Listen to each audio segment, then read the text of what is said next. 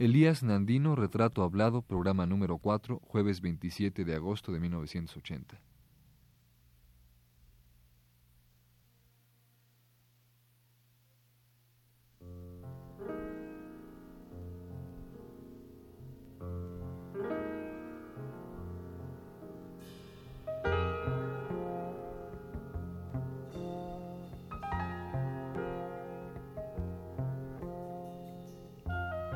Radio UNAM y Radio Universidad de Guadalajara presentan Retrato Hablado.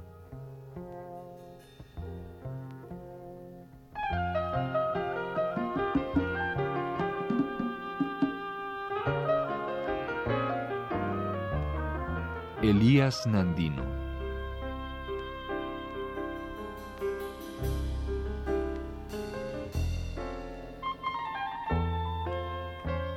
Programa a cargo de Elvira García.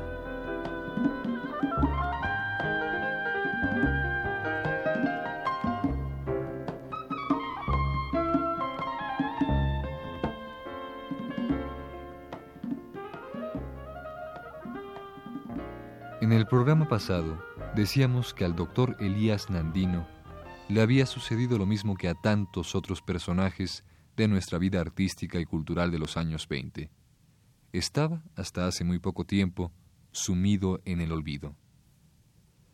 Pero en ocasión de cumplir en esta década 80 años de vida, nuevamente el nombre, la personalidad y la influencia de este gran hombre de las letras ha surgido de entre las amarillentas hojas de la memoria de un país sin memoria.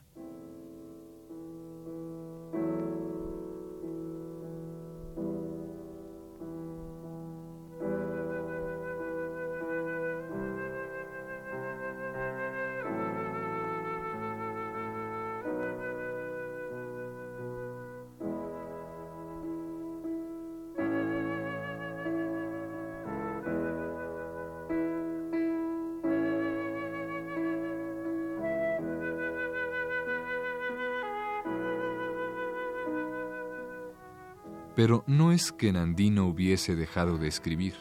Al contrario, en la soledad de su pueblo, en la lejanía tomada por voluntad propia, el poeta siguió escribiendo. He aquí una pequeña muestra de su rica producción de los últimos años, dicha por su propia boca.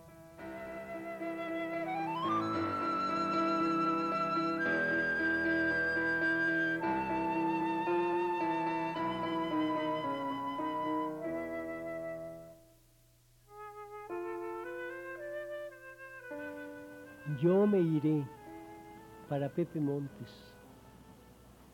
Cuerpo mío, cada día te siento más inútil y más tímido. No te extrañe que en cualquier momento o en cualquier sitio te abandone si ya no puedo contigo. En cuanto escuche tu derrumbe y te mire caído, yo me iré en fuga súbita como del golpe en la campana se va el sonido. Tardío aprendizaje. Para soportar estos años asiagos, amargos, de apretado silencio en soledad sin muros, he tenido que aprender a platicar a solas, a sufrir sin queja, a llorar sin llanto, y a crearme en, los, en las quemantes noches de los insomnios vagabundos la dócil compañía de mi almohada, haciéndola que duerma entre mis muslos.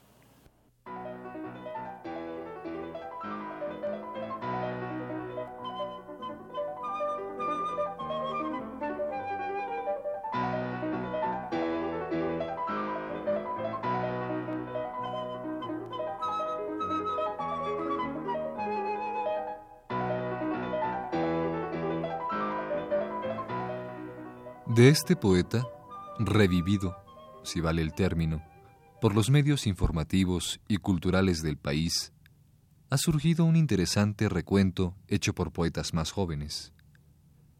En el número 180 de la revista Proceso, apareció una amplia sección dedicada al poeta jalisciense.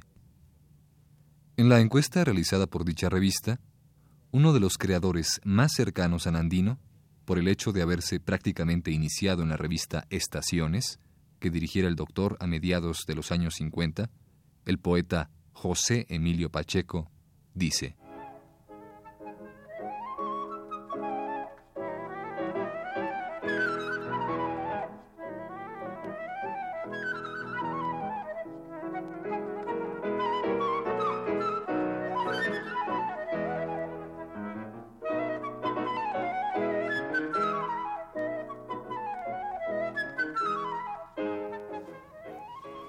Fue necesario que Elías Nandino se retirara a Cocula, llegase casi a los ochenta años de vida y lo leyera una nueva generación para darnos cuenta de su importancia como poeta.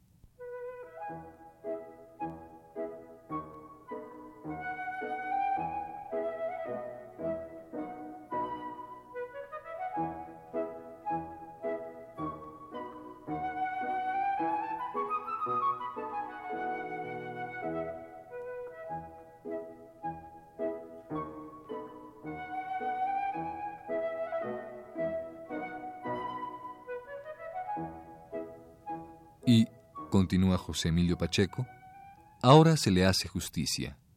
Lo vemos como uno de los poetas centrales de contemporáneos, un maestro de formas tan estrictas como la décima y el soneto, y autor de nuestros más intensos poemas de la angustia y el insomnio.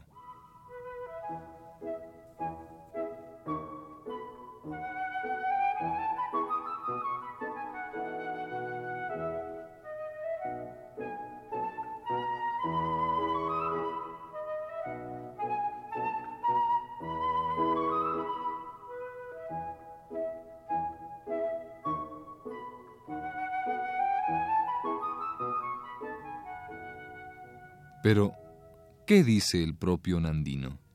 ¿A él le importa siquiera este asunto? Volvamos a él para escucharle, en su hablar pausado, el recuerdo de sus vivencias.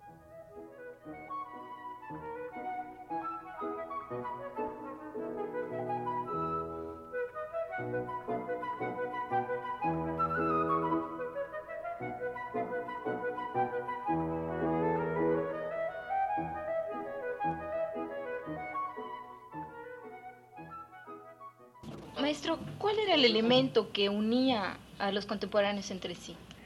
Bueno, desde luego, tenían la idea, de ideas afines de separarse de todo ya lo dicho, de la poesía usada, de la literatura usada, para abrir ventanas. Es decir, un papel parecido al que tuvo Gutiérrez Nájera en la revista moderna, ¿verdad?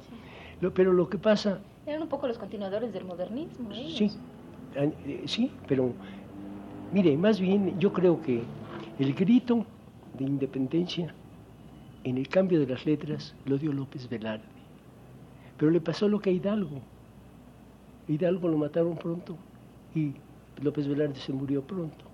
Entonces los contemporáneos agarraron el grito de López Velarde y lo trabajaron perfectamente bien cuando lo comprendieron. Porque yo recuerdo que al principio no les gustaba López Velarde. Yo recuerdo que una vez en una exposición de Rodríguez Lozano puso unos cuadritos como paisajes, de paisajitos y todo y dijo, me dijo Javier, dice, mira, está bien para ilustrar los poemas de López Velarde. Eso cambió en cuanto conocí a López Velarde. Lo, lo, primero lo dijo a la ligera, pero después él hizo los mejores ensayos de López Velarde.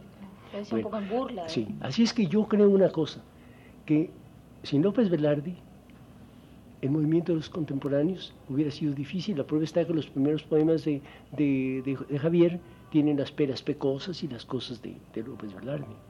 Ahora, este novo, si usted quiere, traía también lo suyo, porque él conocía mucho literatura norteamericana, era amigo de Aston Hughes y había leído mucho de, poesía, había leído a la Dickinson, muy, mucho yo me acuerdo en sus libros y todo lo que veía yo. Ahora, que, los, todos tuvieron una misma curiosidad. Es decir, separarse de lo, lo ya dicho. No sé cómo, cómo hicieron para dominar completamente a los estudiantistas, porque los estudiantistas quisieron presentar batalla, pero tuvieron más, más apoyo los contemporáneos porque estaban más cerca, del medio de México y los otros estaban más cerca de la revolución. Entonces tuvieron que huir los estudiantistas con Tejeda a Veracruz y entonces allá continuaron aisladamente su lucha y continuaron a presar Lisa Rubide, Quintero y todos, que para mí tienen su papel y se ha desconocido el gran papel de los estudiantistas, porque los estudiantistas sí hicieron movimiento. López Velarde comenzó a cambiar un poco, digo, pudiéramos decir, su retórica fue distinta, fue rompiendo muchas cosas, y los estudiantistas no, se fueron a lo mecánico, a lo ruidoso, el trabajo, los, andamios, las construcciones y todo eso, al trabajo, al hombre directamente. Entonces el movimiento que cogieron los contemporáneos fue una derivación de todos los demás. Y luego encontraron que tenían talento todos. Novo tenía un talento, bueno, de veras, de veras de llamar la atención. Novo escribía bueno, con una facilidad loca, especialmente prosa y todo. Cuando yo lo conocí fue a, a, Hawái, comisionado para algo, y trajo un libro de allá, se llama Return Ticket. Precioso libro. Por eso, y no hubo otra cosa curiosa, todos, todos trabajaron y fue obra de juventud. ¿Se ha fijado en eso? A los 30 años se apagaron todos. Y Elías Nandino le pasó una cosa curiosa, que a los 30 años a los 30 años empezó a recoger y a recordar todas las enseñanzas, todas las discusiones que tuvo contemporáneos. Y entonces, ya cuando ellos fueron subterráneos, el otro empezó a vivir, a trabajar. Mis nocturnos ahora no me avergüenzo los de Villa Urrutia.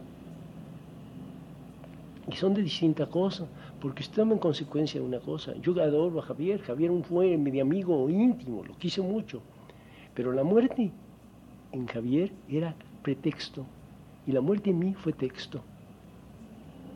Yo lo viví, la, por eso una cosa, que parte de la de nostalgia de la muerte lo hizo Javier un poco influido de las conversaciones que teníamos de la muerte, discutíamos de todo, me preguntaba de muchas cosas. A veces una palabra me la quitaba, decía esa palabra es mía, le dije no. Un día hablé yo de la anemia de los vidrios, dice esa palabra es mía, le dije no anemia es muy médico. Así peleamos, ¿eh? Bueno, entonces fue, fue maravilloso cuando ya se acabó todo y que me acompañaba a las guardias, que se supo imponer en el medio médico y todos los, el día dos o quién sabe, los viernes, el, primer viernes de cada mes, hacían sesiones, había comida y todo.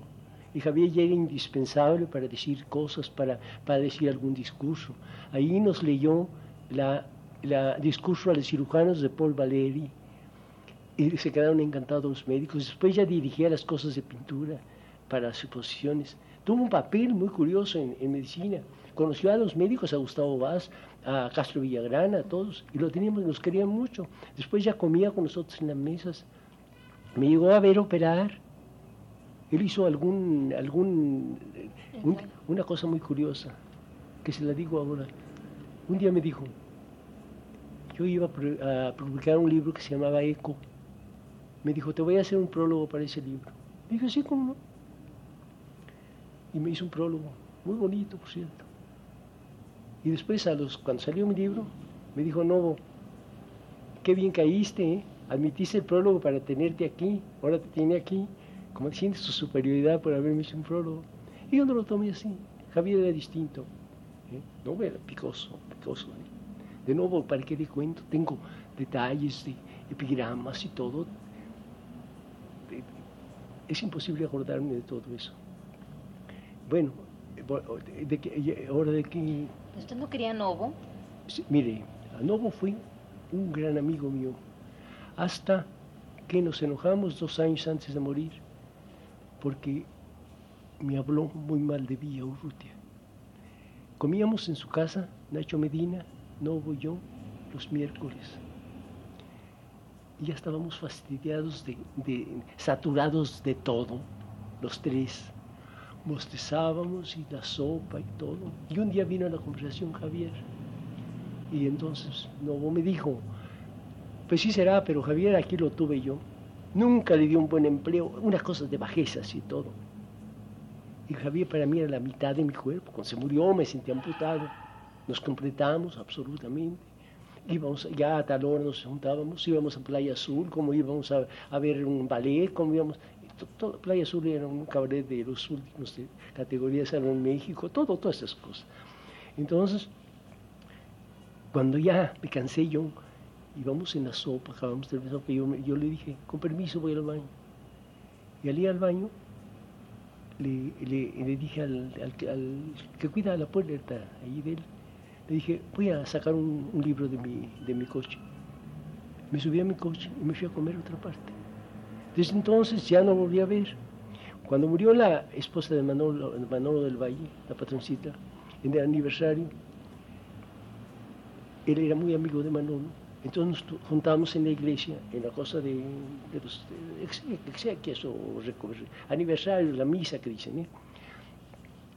Entonces se despegó del grupo que estaba y vino a saludarme. Y yo iba con un amigo mío que se llama Pepe Montes, un español. Le agarré el brazo nos fuimos hacia, la, hacia delante de la iglesia. Ya no lo volví a ver.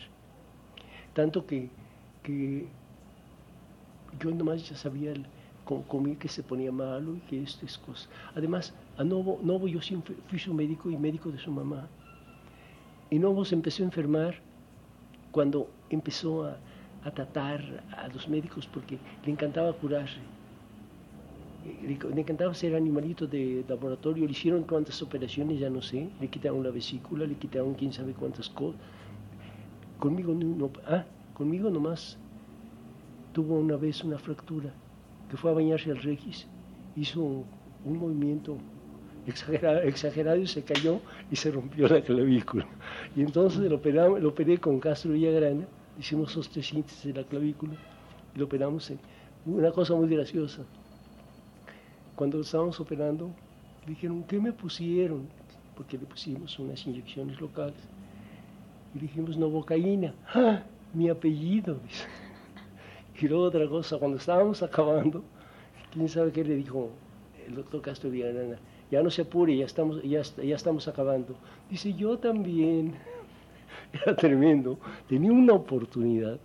Con Salvador se pasaban las horas. Era divertidísimo. Ingenio, un ingenio único. Era wildiano completamente. No, pero imitó a, a de una manera, nomás le faltó la cárcel, pero limitó un día, le voy a platicar esta anécdota que es preciosa. Un día me encontré en Avenida Juárez, antes de enojarnos. Me dice, acompáñame, qué bueno que te encontré, ven, vamos hoy.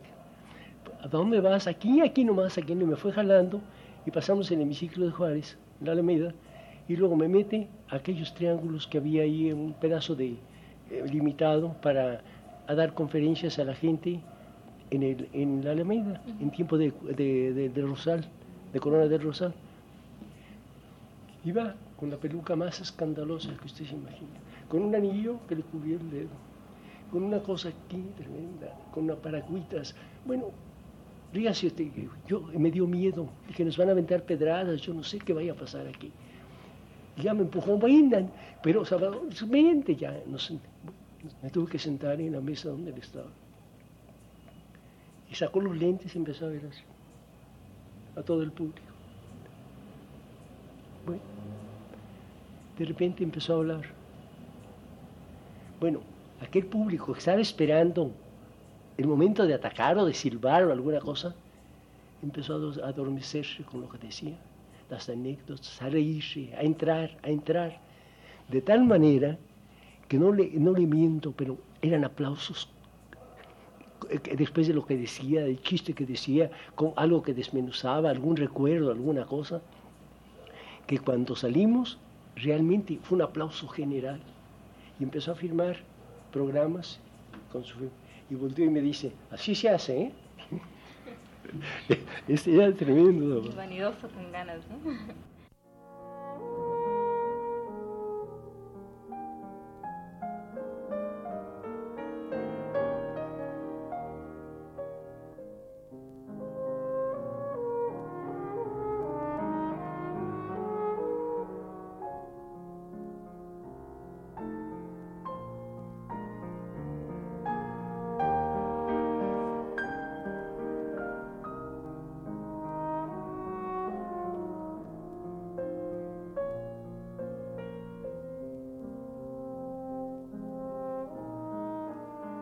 Como habíamos dicho, a Elías Nandino se le ubica casi automáticamente dentro de la militancia de un grupo literario, los contemporáneos. Sin embargo, él afirma ser un poeta sin grupo. ¿Por qué dice esto? Sencillamente porque sobrevivió a todos los miembros de contemporáneos y mucho tiempo después de muertos física o intelectualmente estos, él siguió escribiendo y formando nuevos poetas.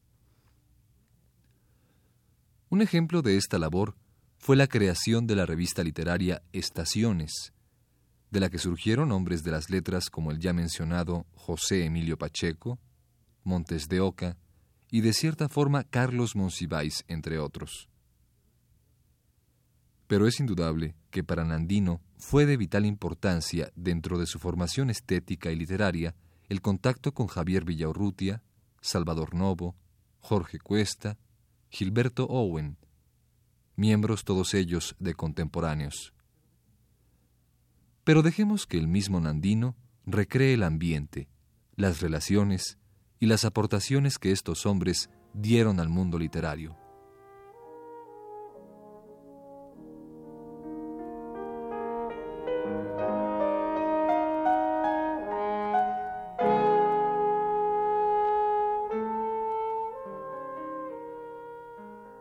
Y todo lo que le cuento no es para denigrar a los...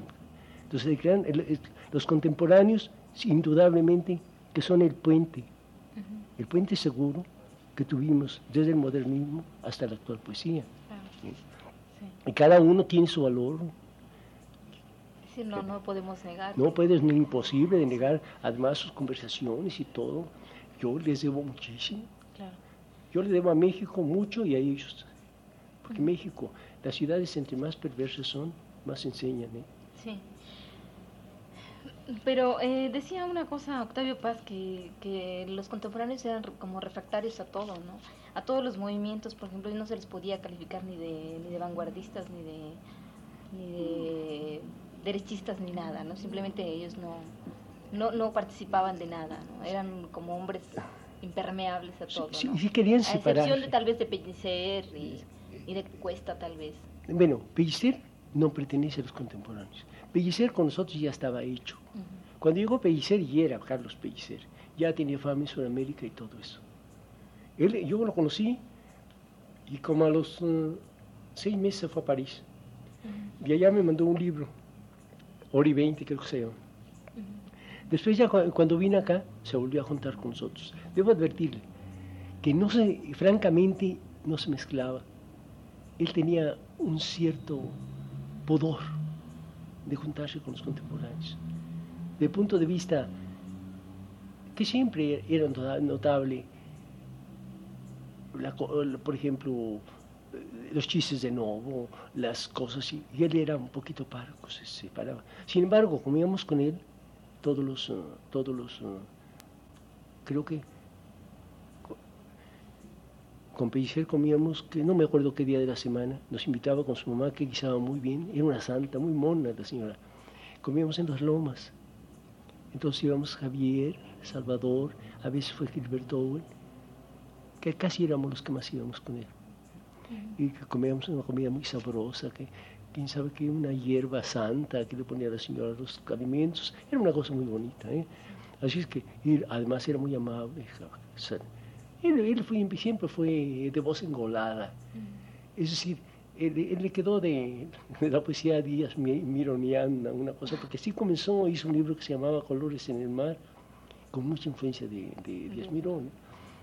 Pero después ya entró en.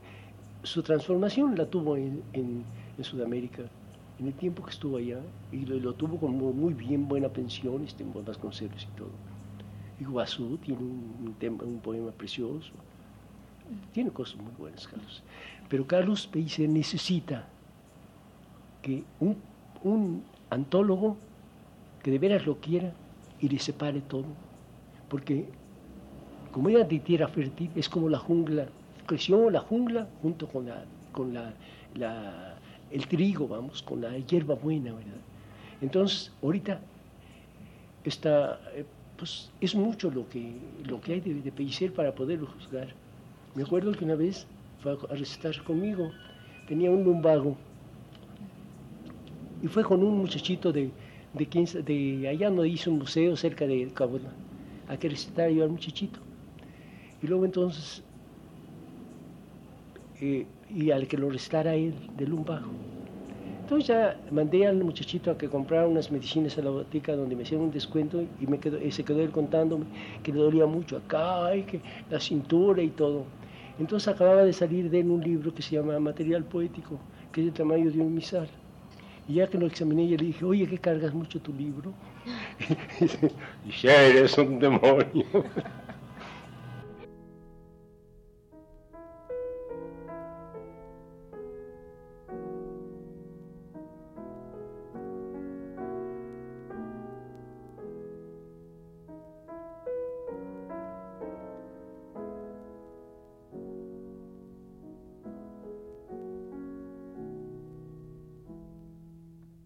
Esta fue la cuarta parte del programa sobre Elías Nandino. Le invitamos a escuchar la quinta el próximo jueves a las 10 de la noche.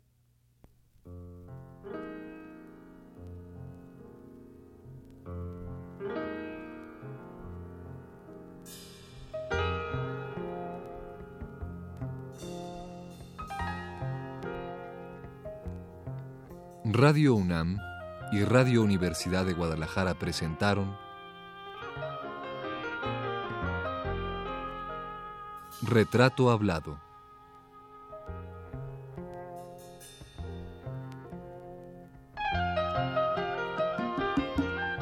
Elías Nandino.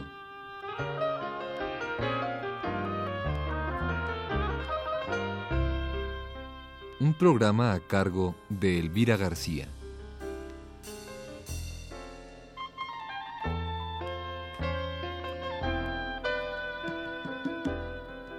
Conducción técnica a cargo de Manuel Garro, en la voz de Eugenio Castillo.